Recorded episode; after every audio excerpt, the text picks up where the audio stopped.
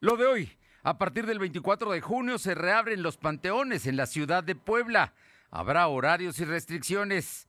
Empieza la vacunación de mayores de 40 años en 30 municipios del sur poniente del estado mañana. Se acaban vacunas en centros de San Martín Texmelucan.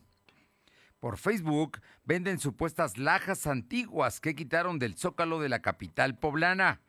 Y cerca del socavón de Juan Cebonilla aparece un nuevo hundimiento. La temperatura ambiente en la zona metropolitana de la ciudad de Puebla es de 23 grados. Lo de hoy te conecta. Hay bloqueos en el puente internacional. Está pidiendo el apoyo de la policía. Noticias, salud, tecnología, entrevistas, debate, reportajes, tendencias, la mejor información. Lo de hoy radio, Lo de hoy radio con Fernando Alberto Crisanto. ¿Qué tal? ¿Cómo está? Qué gusto saludarle. Muy buenas tardes. Son las 2 de la tarde con un minuto y estamos verdaderamente contentos de estar con usted en estas frecuencias y poder platicar de distintos problemas. El día de hoy, eh, ¿qué le cuento? Que pues hallaron problemas de soldaduras y fisuras en el tramo de la línea 12. Están encontrando cosas, están echando la culpa a los maestros, digamos a los a los eh, encargados de la obra, a los que estaban operando, a los soldadores, pero ningún funcionario, ¿cómo la ve? A fuerza quieren salir limpios de este asunto donde hay responsables, funcionarios encargados sobre el tema. Y luego Claudia Sheinbaum minimizó la percepción de inseguridad que existe en la Ciudad de México. Y bueno, pues así, así están las cosas y prevé la CEP, clases todo julio en, de 2022. Todo julio del siguiente año, no este, porque son vacaciones, pero para el otro, todo el mes de julio no habrá vacaciones, habrá, habrá clases de acuerdo a la Secretaría de Educación Pública. El mes de julio de 2022 no será de vacaciones, sino de clases. La SEP tiene listas las reglas y protocolos para el regreso a clases presenciales a partir del 30 de agosto y está previsto que el ciclo 2020-2022 de preescolar, primaria y secundaria terminará hasta el 28 de julio del próximo año casi un mes después de lo acostumbrado hasta antes de la pandemia. Ojo, ¿eh? A todos los papás y a los niños no habrá vacaciones de verano. Gracias a quienes nos sintonizan a través de la ABC Radio aquí en la capital poblana en el 1280 y por supuesto en toda la zona metropolitana. En la zona, en la región, la importante región de Ciudad Cerdán en el 93.5, la que buena en la Sierra Norte del Estado, Radio Jicotepec 92.7 y también allá en la Sierra Norte en el 570. Y al sur de la entidad poblana, La Magnífica en el 980. Hoy el gobernador dijo que van a construir una carretera que va a ser muy corta para que lleguen de Izúcar a Tepeji, es decir, estaría conectando toda la Mixteca. Esta es un viejo sueño. Vamos a ver, esperemos que se consiga. Y vámonos de inmediato con toda la información que tenemos preparada para usted, porque bueno, pues eh, eh, después de permanecer cerrados más de un año, van finalmente a reabrir los panteones de la ciudad de Puebla. Y mire, mire que, que somos muchos los que tenemos a quien visitar. Así es que yo creo que eso es una buena noticia para los poblanos. A partir del 24 no podrán ir este Día del Padre, pero para el siguiente domingo, ¿qué le parece que vayamos a, ver a las tumbas y, y bueno, pues a estar con ellos? Vamos con mi compañero Silvino Cuate, que tiene la información. Silvino, ¿cómo te va? Muy buenas tardes. ¿Qué tal? Muy buenas tardes. Efectivamente, como lo acabas de adelantar, después de permanecer cerrados por más de un año, a partir del próximo 24 de julio, los cantones del municipio de Puebla volverán a reanudar sus visitas. En sesión ordinaria, los regidores aprobaron por unanimidad esta iniciativa que permite volver a retomar las visitas al Campo Santo. Además, se instruyó a la Secretaría de Protección Civil Municipal, así como la Secretaría de Infraestructura y Servicios Públicos, que mantengan la vigilancia para respetar los protocolos sanitarios. Durante la sesión, se había planteado retomar las visitas al cementerio para ese 19 de junio. Sin embargo, la regidora Cintia Juárez Román argumentó que este fin de semana no podría estar abierto, pues aún deben instalar las medidas sanitarias, al igual que los horarios de visita que se estarían manejando. Por tal motivo, el jueves 24 de junio los poblanos ya podrían visitar los cementerios del municipio de Puebla, incluyendo los que se encuentran en juntas auxiliares. Por su parte, la regidora de la bancada del PAN, Angustia Rivera, puntualizó que esta reapertura ya era necesaria, puesto que había muchas personas interesadas en visitar los cementerios. Fernando. Pues sí, muchas personas interesadas. La verdad es que sí tardaron. Hay otros municipios que ya tienen sus eh, panteones abiertos, pero Puebla hasta ahora, después de un año, se vuelven a reabrir. Y entonces, nada más, dinos, ¿cuáles serán las medidas de seguridad que se implementarán? Estas están por definirse, como lo comentaba la regidora, eh, seguramente en próximos días se estaría enviando comunicado por parte del ayuntamiento donde estarían definiendo y como bien lo comentas, eh, ya pasó un año y bueno, recordemos que el gobierno de Puebla dejó en manos de los ayuntamientos pues la determinación de cuándo estarían reabriendo los cementerios, Fernando. Pero una vez que contamos con el boletín y el comunicado de cuáles serían las medidas, la estaríamos informando, Fernando.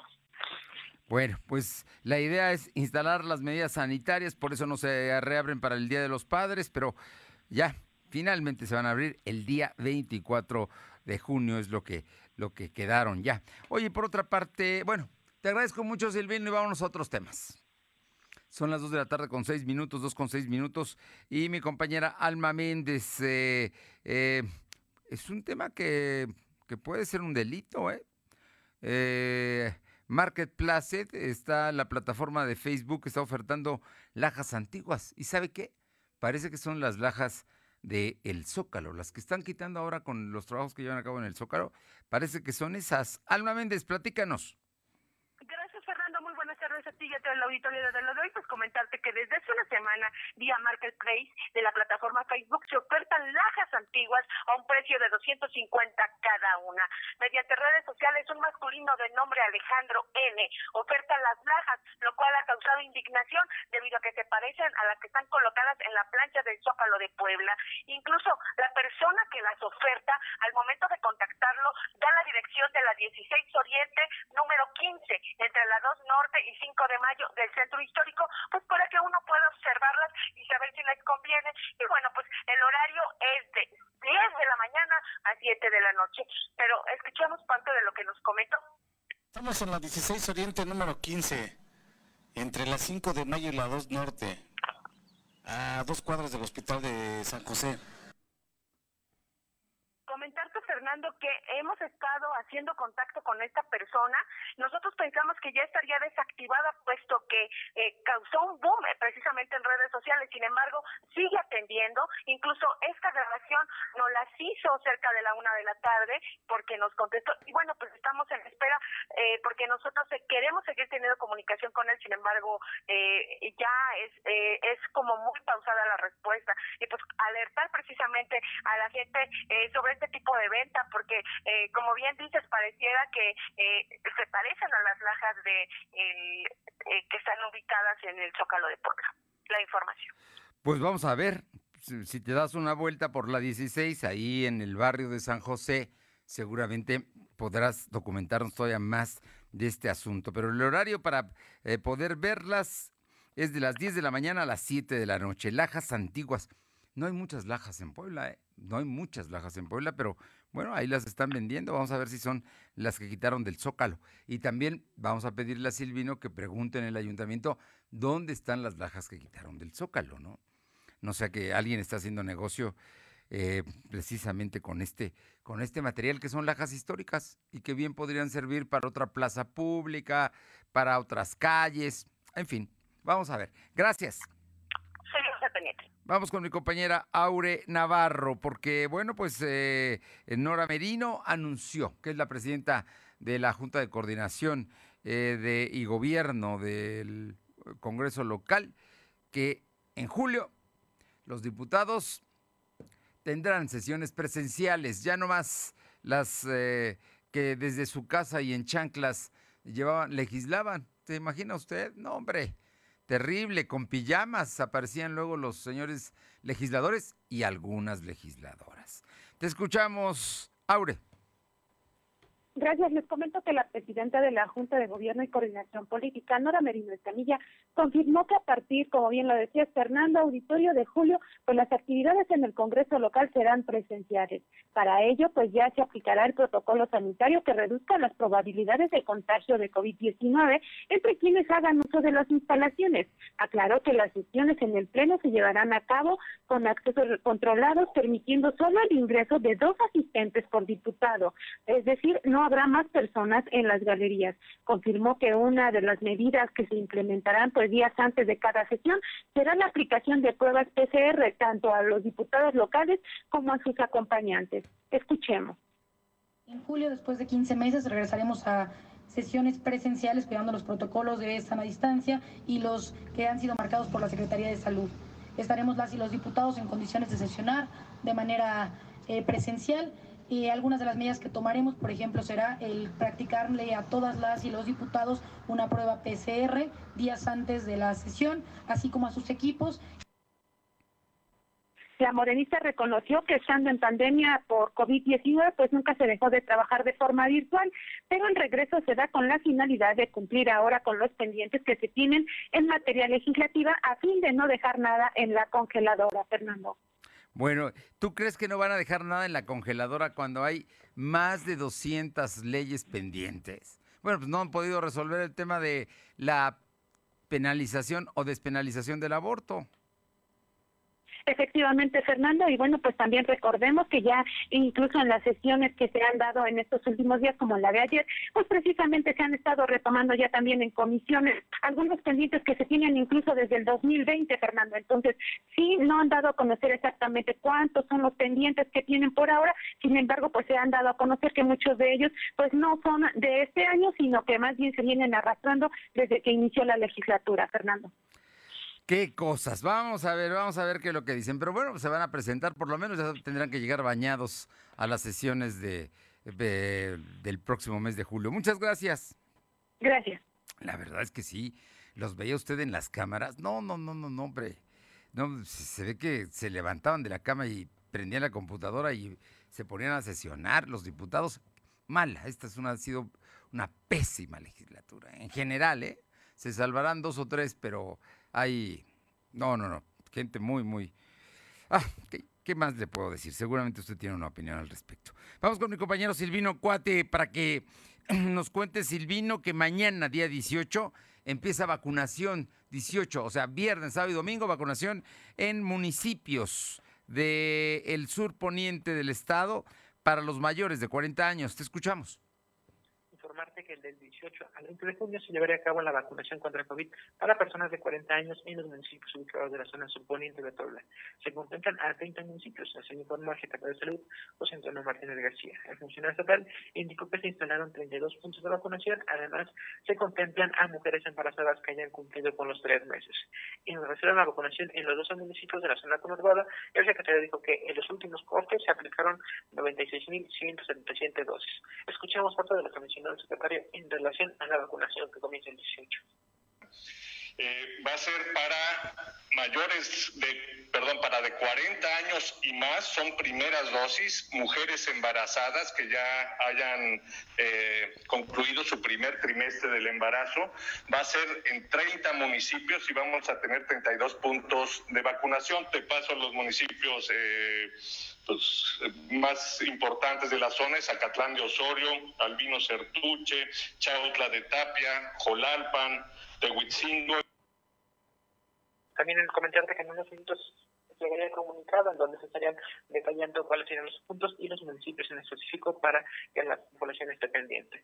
En relación a la vacunación que te había comentado, pues ya se aplicaron 96.176 dosis. Por otra parte, comentó que el Hospital General de Cholula y el CESA de Cholula son las únicas unidades médicas en el estado para la atención de pacientes COVID. Agregó que la Federación recomendó mantener al 30% las camas sensables ante posible incremento del número de pacientes de coronavirus. Por ello dijo que el resto de los nosocomios en la Secretaría de Salud estatal ya fueron desconvertidos y están programados cirugías pendientes, mientras que en el programa de rehabilitación para pacientes con secuelas al momento se encuentran 152 pacientes que reciben terapias cardiopulmonares y físicas. Fernando. Bueno, pues ahí está el asunto. La vacunación importante mañana en todo el sur, de este lado de Acatlán de Osorio. No sé si llega hasta Izúcar de Matamoros, pero no sería extraño, ¿no? Son municipios que están muy, son vecinos y está llegar a Chautla de Tapia, em, que, que, van a ser municipios donde mañana va a empezar la vacunación. Son 30 municipios de esa parte del estado poblano, Acatlán de Osorio, Chautla de Tapia, Jolalpan, Tulcingo de Valle, entre otros. Em, pues sí, son, son toda esta parte que, que está precisamente en el sur del estado y que colinda con Oaxaca y algunos otros con el estado de Guerrero.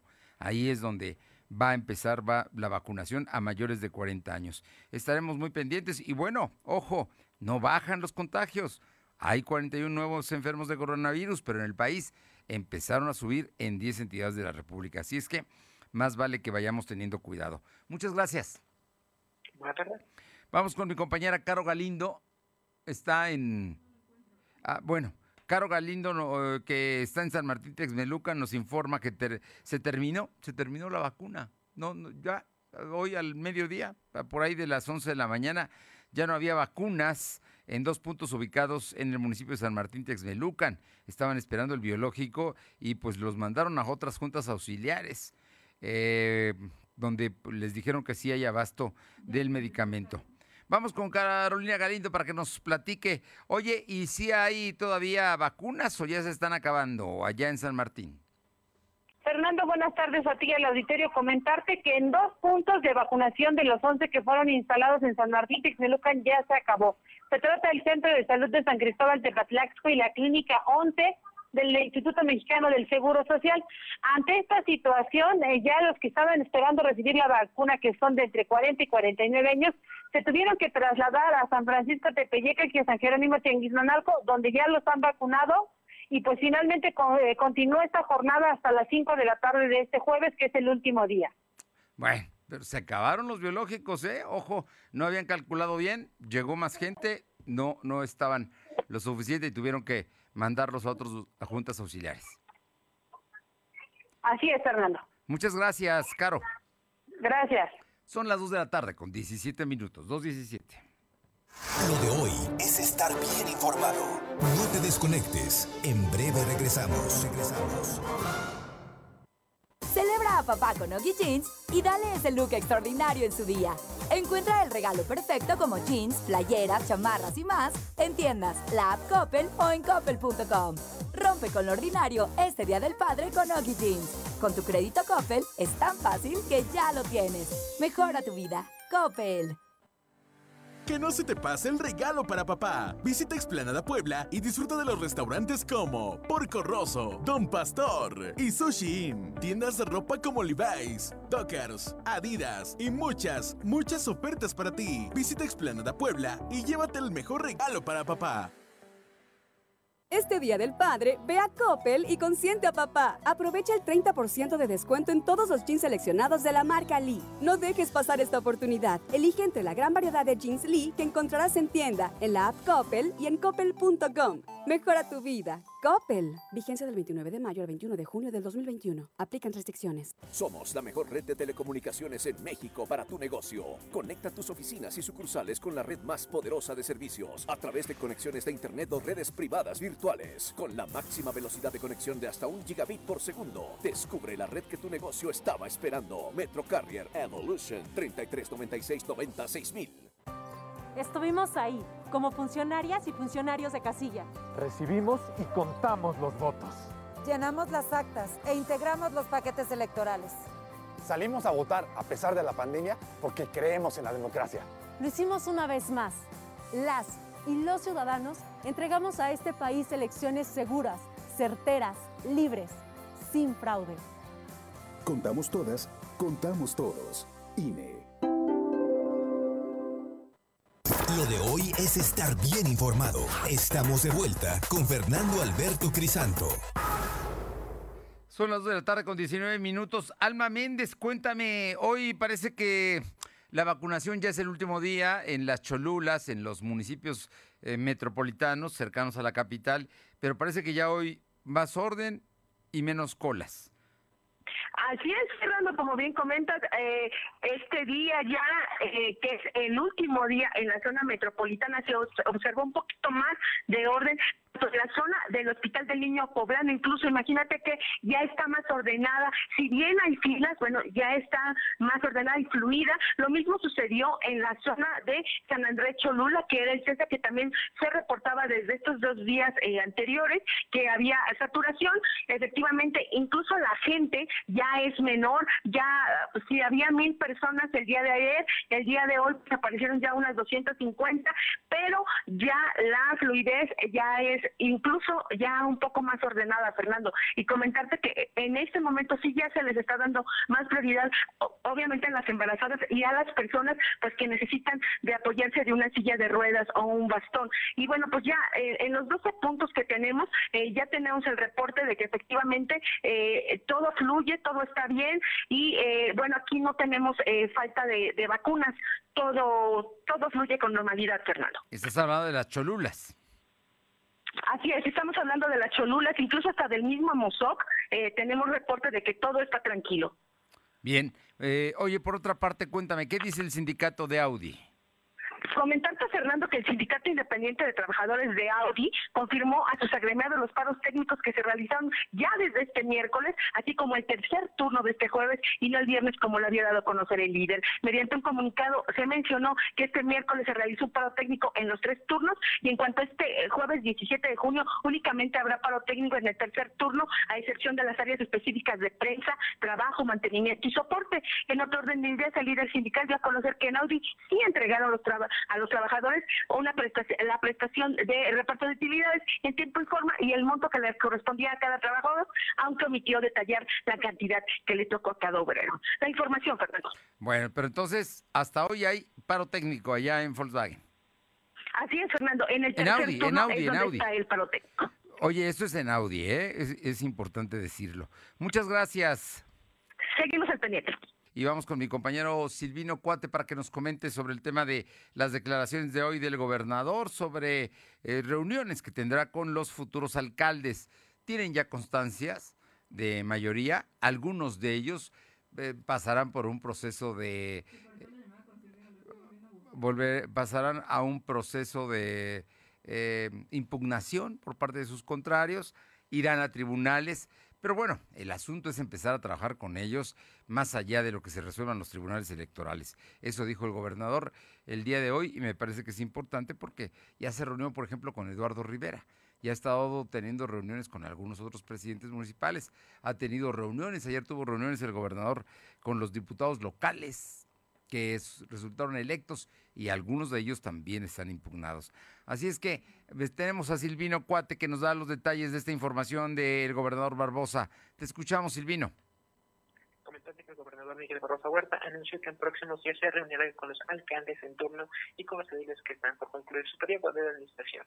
Esto con el propósito de hacer una integración política, algo que habrá muchas impugnaciones por los resultados de las elecciones. Sin embargo, eso no implica que los alcaldes electos puedan tener una solución favorable si hay un litigio. Escuchamos parte de lo que mencionó. Voy a reunirme con mucha gente. Es la labor que debo de hacer de integración política a partir de mañana me reuniré con muchos alcaldes electos, eh, en donde hay resultados, pues, que dan certeza de los mismos. Habrá muchas impugnaciones, pero el hecho de que se reúnan conmigo no significa que van a tener una solución favorable si hay un litigio. No, no, yo me deslindo de eso. Pero yo tengo que provocar un ambiente de tranquilo. En otro tema, dijo que el gobierno del Estado rescindió el contrato con la empresa que se encargaba del personal de seguridad privado en la red de transporte articulado RUTA. Argumentó que su organización decidió terminar la relación laboral con la empresa Bunker. Sin embargo, indicó que no era posible dar detalles al respecto. Y esto debido a que varios centrales pues, señalaban que no había guardia de seguridad en las paradas del Ruta Fernando. Bien, oye Silvino, hoy hizo declaraciones sobre el socavón la secretaria Gil, la secretaria de Gobernación. Efectivamente, la secretaria de Gobernación, Ana Lucía Gil Medellán, confirmó la aparición de un nuevo hundimiento en la zona cercana del socavón en Santa María Zacatepec, junto a auxiliar del municipio de Juan Sebonilla. Sin embargo, dijo que no representa un riesgo. Explicó que el hundimiento que alertó a la población se encuentra en la calle Cuarto Carril Serrano y personal de protección civil ya está realizando recorridos de supervisión. Escuchamos parte de lo que mencionó. Nos hicieron llegar información que es sobre la calle, bueno, en la calle Cuarto Carril Serrano, durante los recorridos de inspección por parte del personal de la Coordinación Estatal de Protección Civil en compañía de la Dirección Municipal de Protección Civil del municipio de Juan Cebonilla localizaron efectivamente un hundimiento de tierra, el cual estaba en resguardo de seguridad pública. En el transcurso del día de hoy se va a hacer labor... Es, al parecer es un eh, hoyo pequeño en una avenida que tendría que ser solucionado por la Dirección de Obras Públicas. Cabe mencionar que en las redes sociales se difundió un video en el que se observa un sujeto lanzando una piedra al interior del hoyo de unos 10 centímetros de diámetro. En relación al socavón, su tamaño lo incrementado pues se mantiene en 126 metros en su eje mayor y 122 metros en su eje menor. La información.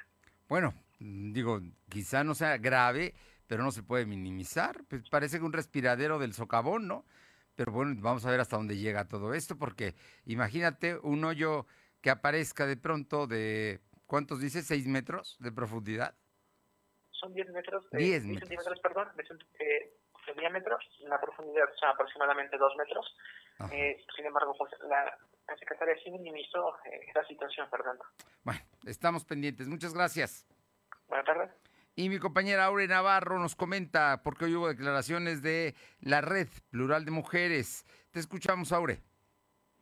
Les comento que la integrante de la Red Plural de Mujeres, María del Socorro Quesada Tiempo, pues criticó que tanto partidos políticos como el Instituto Estatal Electoral no garantizaron la llegada de un número importante de mujeres a cargos de presidentes municipales, pero sí hayan solapado que personajes acusados de ser violentadores de mujeres pues sean parte de la siguiente legislatura del Congreso local. La diputada local reconoció que la mayoría de las diputaciones y alcaldías están ocupadas por varones. En términos reales, en el Estado dijo que solo 40 de los 217 ayuntamientos pues estarán dirigidos por mujeres de los diferentes partidos políticos.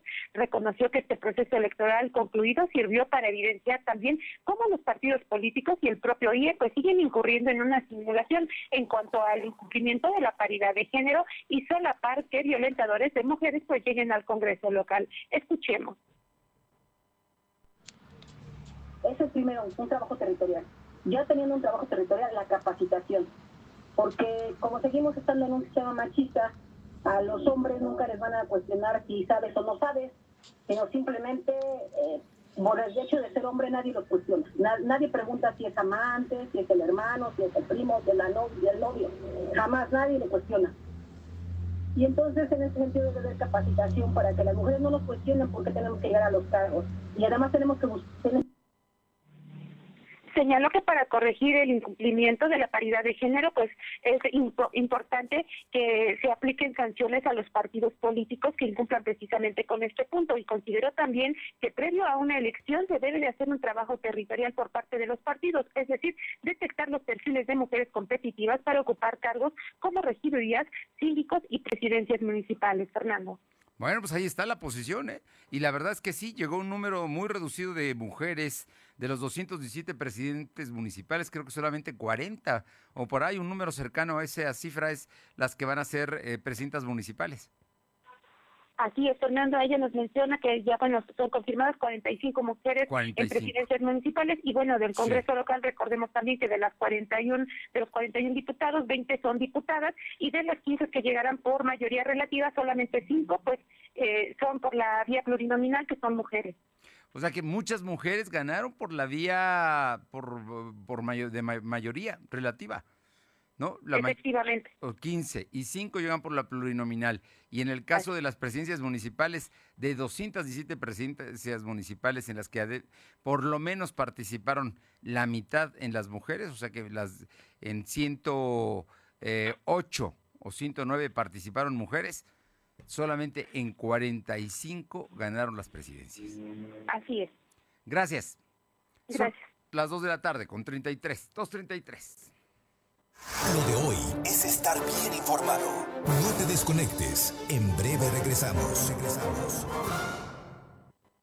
¿Mejores herramientas para tu negocio? ¡Bah! Contrata el nuevo paquete de Megacable para tu empresa. Con internet ilimitado 50, dos líneas de teléfono fijo y además una línea móvil con 10 gigas para navegar y llamadas ilimitadas por 520 pesos al mes. ¡Va! De Megacable Empresas. Siempre adelante contigo. 33 96 90 0090. Tarifa promocional.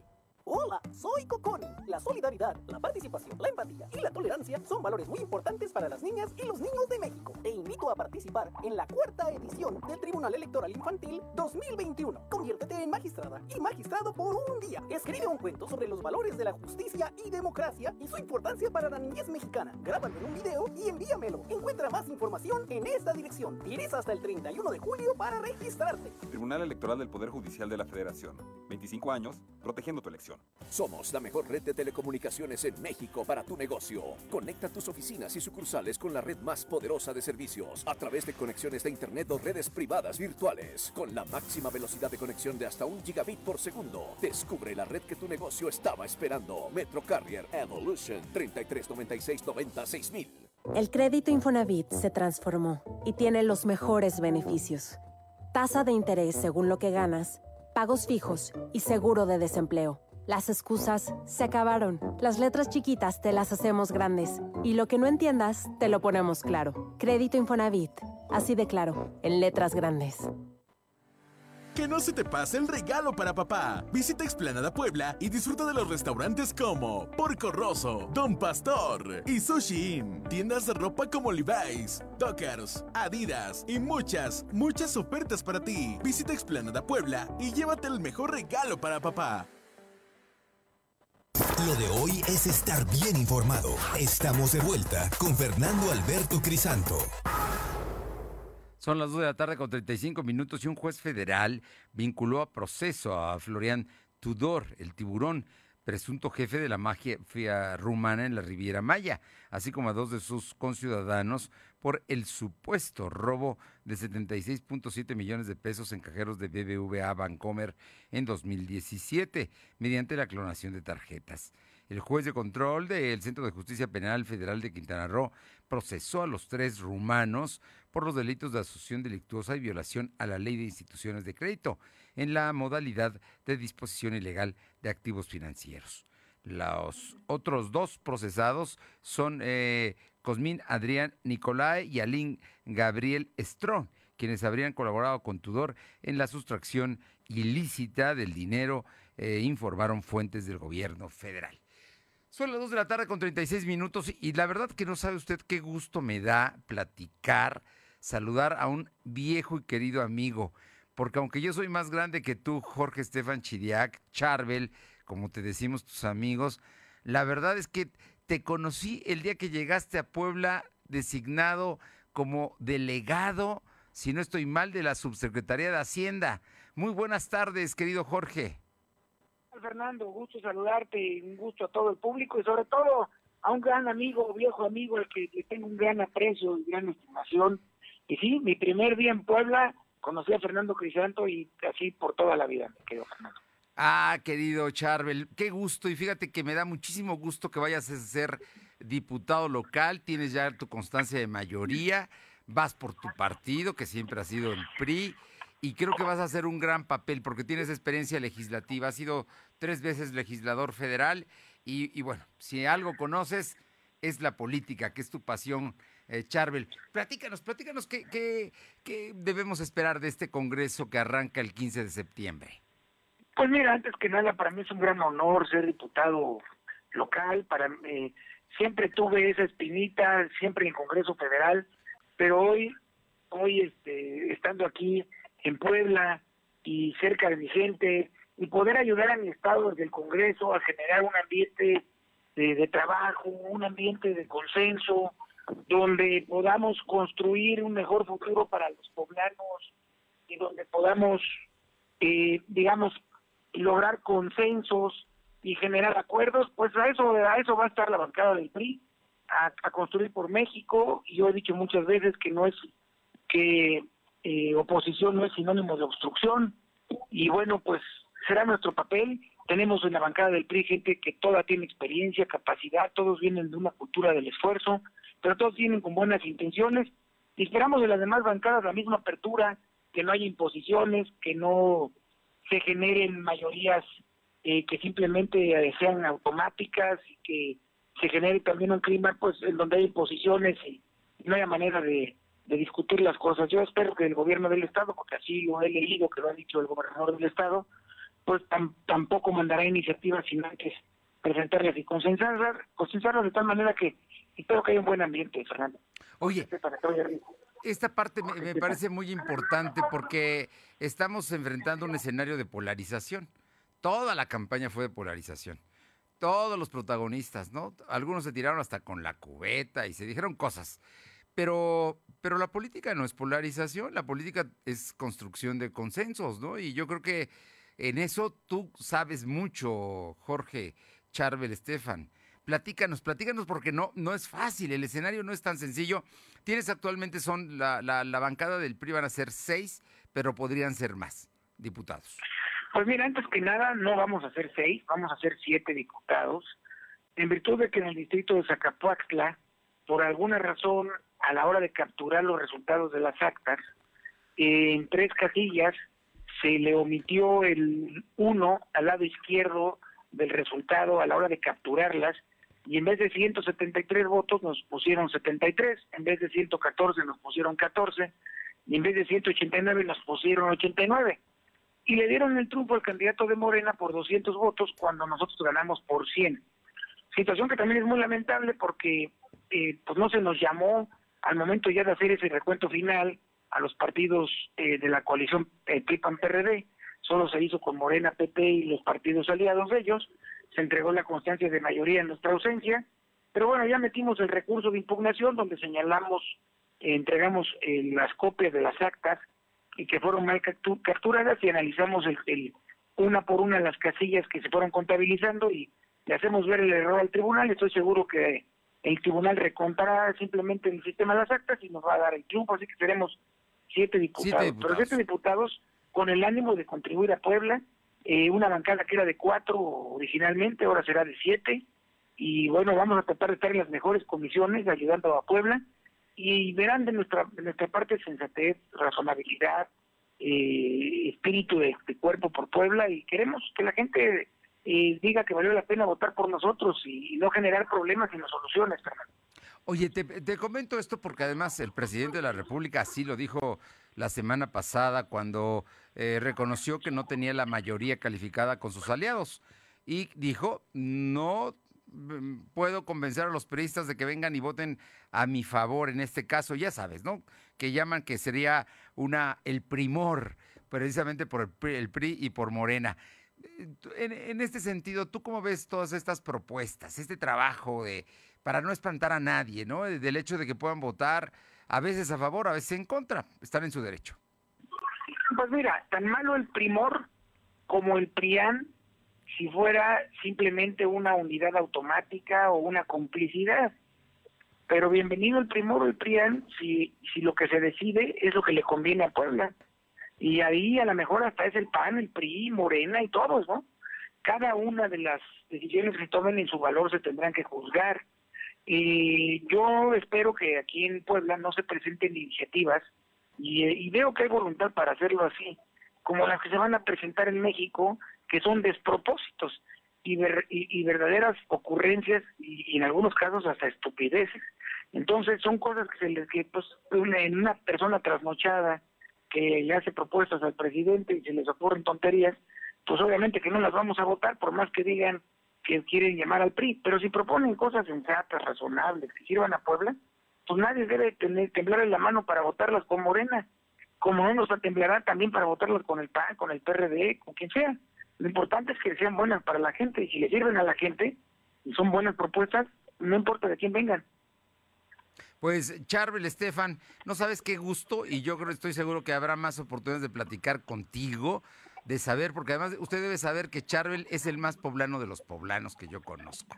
Porque él, él decidió vivir en Puebla, casarse con una poblana, tener hijos poblanos, tener nietos, nietos poblanos, Charbel, pues qué más, ¿qué puedes, no? ¿Qué más? ¿Qué más? ¿Qué más? ¿Qué más puedo pedir? No, y yo sé que quieres entrañablemente a Puebla y, por eso te lo agradezco. Así es. Y a ti mucho, Fernando, mi respeto, es un gran periodista, un hombre que investiga, que estudia, que escribe, que reportea, que dirige. Es uno de los periodistas más completos que he conocido y además tu amistad siempre ha sido para mí un privilegio. Charbel, lo mismo digo de ti, te agradezco como siempre mucho, te mando un, abrazo y mi felicitación. Éxito. Muchas gracias, igual, bye. Gracias. Son las 2 de la tarde con 43 minutos, 2 con 43. Vamos con mi compañera Alma Méndez. Alma, tiene información de la Unión Poblana de Escuelas Particulares. Te escuchamos, Alma esta unión dio a conocer que se vacunaron 2.980 miembros entre personal docente de todos los niveles administrativos y servicios, que los cuales pertenecen a 97 escuelas afiliadas a este organismo, las cuales representan un 100% para un regreso seguro a clases en agosto próximo. Mediante un comunicado, la UPEP aseguró que seguirán trabajando eh, con todos los protocolos establecidos por la autoridad educativa y de gobierno para coadyuvar en las estrategias que permitan un retorno pronto, pero sobre todo en aquellas que garanticen la salud de quienes diariamente laboran en favor de la educación. La información, Fernando. Bueno, pues lo importante es que ya están, ya están listos y preparados para regresar en agosto, ¿no? Eh, va a ser híbrido, sin duda va a ser híbrido el sistema, ¿no? Algunos días irán eh, a presenciar los alumnos y otros tendrán que tomar clases en casa, pero eso ya se verá en su momento. Oye, Alma, y pasando a otro tema, hoy hubo manifestación de los trabajadores, eh, de los talleres especialmente, de donde le daban mantenimiento al helicóptero en el que eh, fallecieron eh, la gobernadora Marta Alonso y su esposo el senador Rafael Moreno Valle. Así es, Fernando, pues comentarte que la mañana este jueves, familiares de personas que fueron detenidos por el accidente donde perdieron la vida, como bien comentabas, de Rafael Moreno Valle y Marta Erika Alonso, se manifestaron en Casa Guayo y en la Fiscalía General del Estado, donde exigieron que los acusados sigan su proceso en libertad. Acusaron que desde hace tres meses han pedido una audiencia con el gobernador Luis Miguel Barbosa Huerta para poder plantear las irregularidades que se han visto en dicho proceso. Por ejemplo, Nancy Herrera, hermana de Miguel, uno de los detenidos que trabaja en el área de mantenimiento de la empresa Rotor Flying Service, pidió que se lleve un proceso en libertad y descartó que él estuviera a cargo del mantenimiento específicamente de este helicóptero donde viajaba el matrimonio Moreno Valle el pasado 24 de diciembre del 2018. Acusó que fue detenido en diciembre pasado con engaños, pues elementos policíacos llegaron a su casa y le mencionaron que sería detenido por violencia familiar, lo empujaron y lo subieron a la patrulla. Y hasta el momento no han tenido un, eh, digamos que todo su juicio, debido a que todo se ha suspendido, pues eh, no no, no, no procede este proceso. Por lo tanto, lo único que están pidiendo es que el gobernador abogue por ellos y, que se eh, transparenten las irregularidades que se han visto en dicho proceso. La información, Fernando. Bueno, pues ahí están, y se manifestaron hoy, estuvieron afuera de eh, las oficinas de la Fiscalía allá en la 31 Poniente, 31 Oriente. Muchas gracias. Sí, es 31 Oriente y el Boulevard 5 de Mayo. Ahí están las oficinas de la Fiscalía.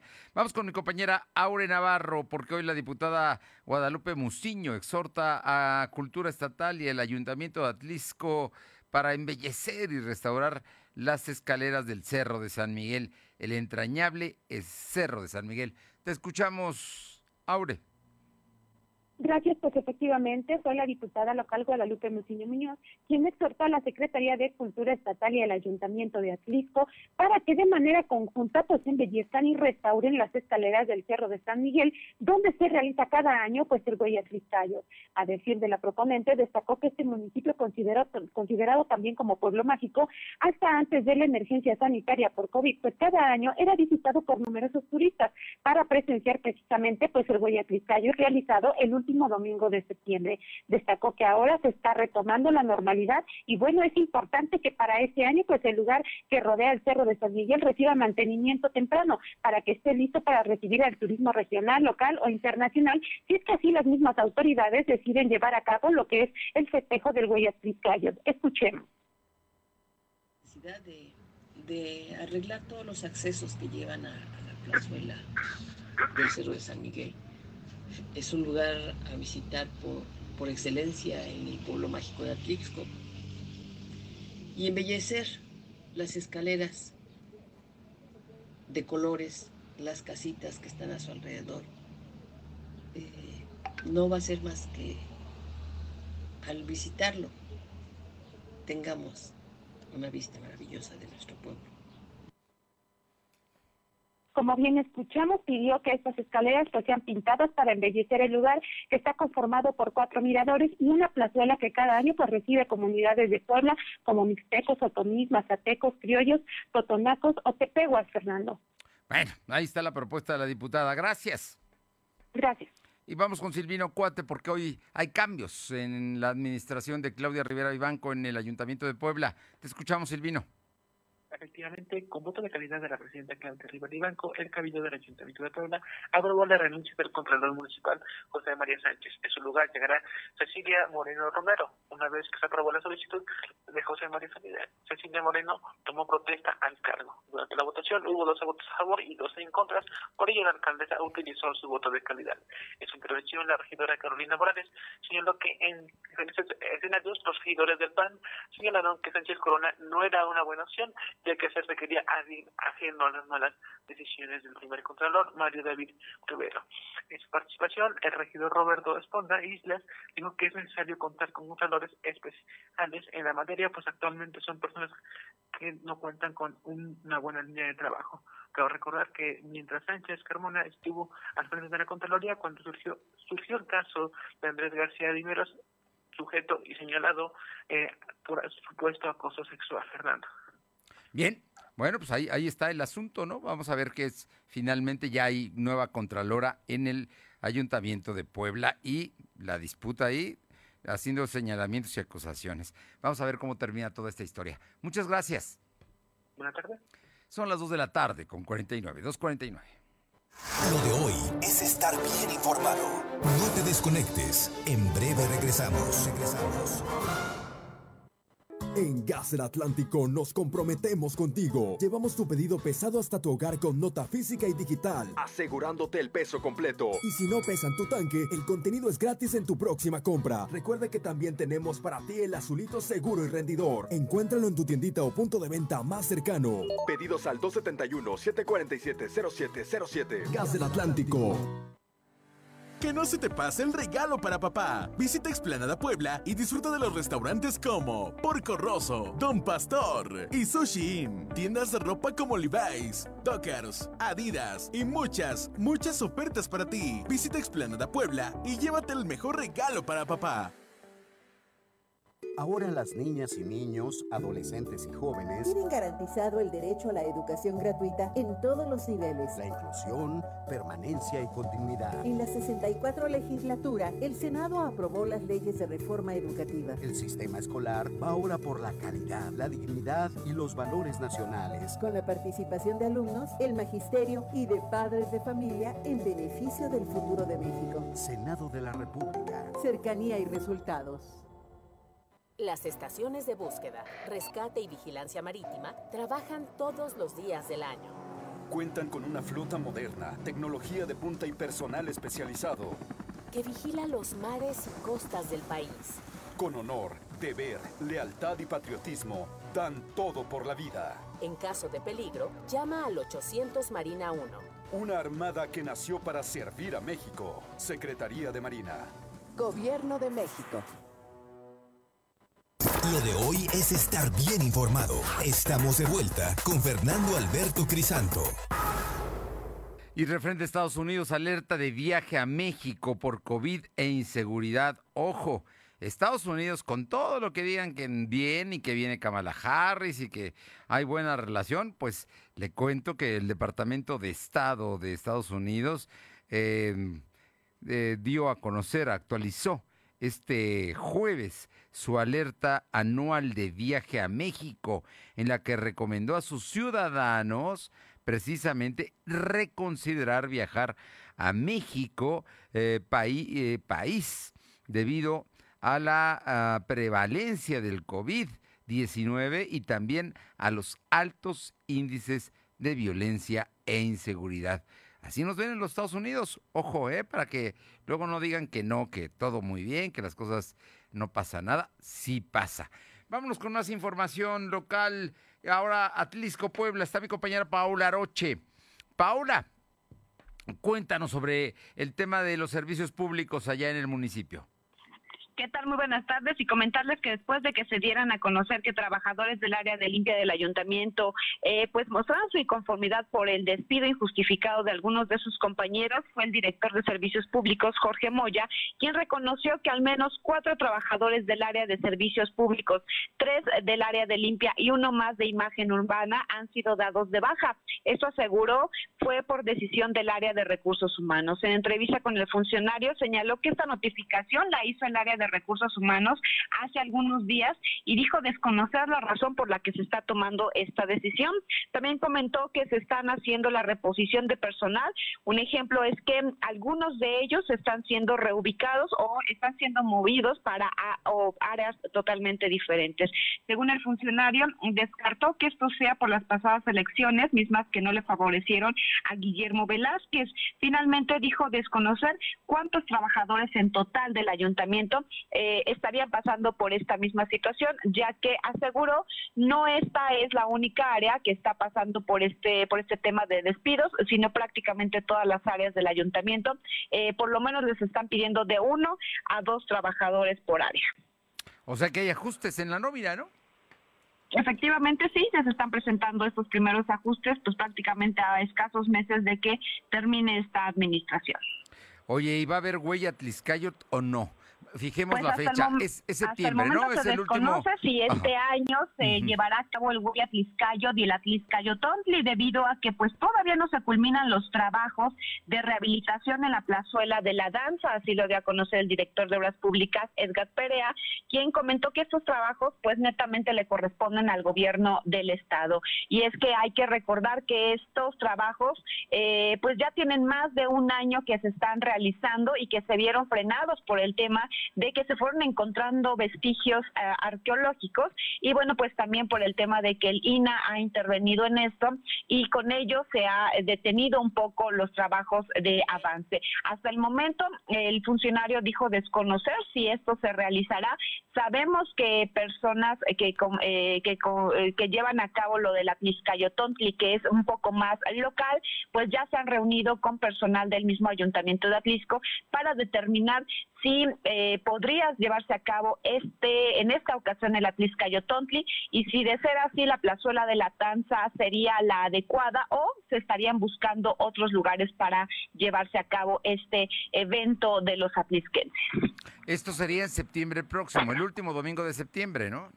El último domingo de septiembre se lleva a cabo el Hueyatliscayot, el segundo domingo eh, de septiembre se lleva a cabo primero el Atliscayotontli y obviamente primero es el convite, el cual recorre las principales calles del municipio haciendo la invitación para el siguiente domingo a lo que es la fiesta de los atlisquenses, la fiesta chica, el Atliscayotontli para posterior llevar a cabo el último domingo de septiembre el Hueyatliscayot donde pues se tiene un número considerable de personas que llegan hasta la plazuela de la danza y hasta este también, pues llegan autoridades estatales.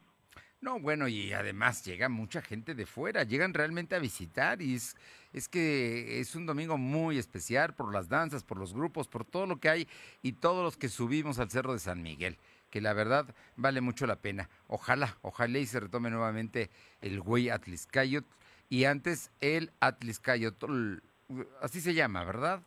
Atliscayotontli, efectivamente, la fiesta chica de Atlisco. Atliscayotontli, así.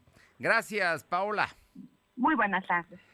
Vámonos con mi compañera Caro Galindo a Juan Cebonilla. ¿Qué hay, Caro? Vecinos ahora de la Junta Auxiliar de San Mateo Juan Alá, que también pertenece a Juan Cristóstomo Bonilla, pues han reportado que se han registrado ya pues descensos en los niveles de los pozos artesanales. Ellos están solicitando una investigación. Recordemos que en Zacatepec también fue donde se presentó el socavón y que pertenece al mismo municipio. Los vecinos de esas localidades están sumamente preocupados por lo que está ocurriendo y están solicitando ya la investigación también de geólogos para esclarecer qué es lo que está pasando con el agua los pozos artesanales y algunos manantiales naturales. Un poco para explicarle a, nuestros amigos que nos escuchan y que no conocen la zona, Juan Cebonilla es un municipio muy cercano a la capital, está a 20 kilómetros de la ciudad de Puebla, pasa usted eh, Cholula, va hacia Huejotzingo y ahí en medio está Juan Cebonilla, ¿así es? ¿Así estamos? Bueno. Es correcto, Fernando, está sobre la carretera carretera federal México-Puebla y exactamente está entre Cholula y Huejotzingo. Ahí está Juan Cebonilla. O sea que está a 20 kilómetros de la ciudad de Puebla y quizá a menos kilómetros. Está aquí, a, tiro, a unos 20 minutos de la capital. Bueno, ellos se han surtido históricamente por eh, los manantiales que corren y que son los deshielos del Iztaccíhuatl. Y hoy, con el socavón, pues se les están bajando los mantos y sus pozos, pues no tienen, no tienen agua, ¿no? Y, y esa es la preocupación, Caro. Es correcto, Fernando. Recordemos que desde hace algunos, hace aproximadamente dos meses, los vecinos de esa demarcación reportaban que había sobreexplotación de los mantos acuíferos derivado de que estaba operando la empresa Bonafont. A raíz de ello, pues eh, se cerró la empresa y hoy continúan estos problemas que han alertado a la gente allá Sí. en Zacatepec y en eh, San Mateo Juanalá. Estaremos atentos. Algo de última hora, Caro. Sí, Fernando, hace unos instantes acaban de localizar al encargado de un motel que se ubica en límites del Verde y San Martín Texmelucan sin vida. De las primeras investigaciones se habla que se trató de un asalto. Junto a él estaba su hijo que fue trasladado grave a un hospital, estaba severamente golpeado y ya la fiscalía está investigando esta situación. Delicado asunto. Gracias. Gracias. Finalmente, a Ciudad Cerdán vamos con Janet Bonilla. Janet, ¿habrá o no fiesta en agosto? ¿Qué tal, Fernando? Muy buenas tardes para ti y para todo el auditorio. Comentarles que el decreto que emitirá el gobierno del Estado a fin de mes será fundamental para definir si hay fiestas de agosto o no. Así lo dieron a conocer integrantes de la Hermandad de Padre Jesús en conjunto con el párroco de Ciudad Cerdán, Ignacio Muñoz Cortés. Van a esperar las indicaciones gubernamentales y de la misma Arquidiócesis de Puebla. De acuerdo con esa indicación, pues ya se tomará la determinación si se organizan las fiestas de Cosamaloapan y de Padre Jesús aquí en Ciudad Cerdán, Fernando. Bien, muchísimas gracias. Buena tarde. Y el Colegio de Ingenieros Civiles detecta deficiencias en el tramo elevado de la línea 12 del metro eh, y recomienda no reabrirlo. Precisamente el Colegio de Ingenieros Civiles. Gracias por haber estado con nosotros. Quédese en las frecuencias. Regresemos mañana aquí en punto de las 2 a lo de hoy radio. Estaremos en www.lodoy.com.mx todo el día. Ahí le estamos informando. Pásela bien, es jueves. Nos encontramos mañana a las 2. Gracias. Fernando Alberto Crisanto te presentó Lo de hoy radio. Lo de hoy radio. Te esperamos de lunes a viernes de 2 a 3 de la tarde por esta frecuencia en la cobertura más amplia a nivel estatal y síguenos en internet www.lodehoy.com.mx y en nuestras redes sociales como arroba LDH Noticias. Lo de hoy radio.